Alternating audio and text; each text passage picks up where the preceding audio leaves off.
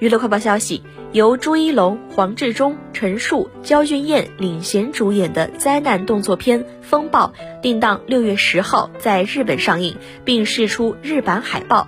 据了解。《风暴》以一场地质灾难为背景，通过基建人、消防队、飞行员等各行各业救援力量集结，展现出中国人在灾难面前创造救援奇迹的故事。去年九月十七号曾在中国内地公映，累计票房四点三七亿。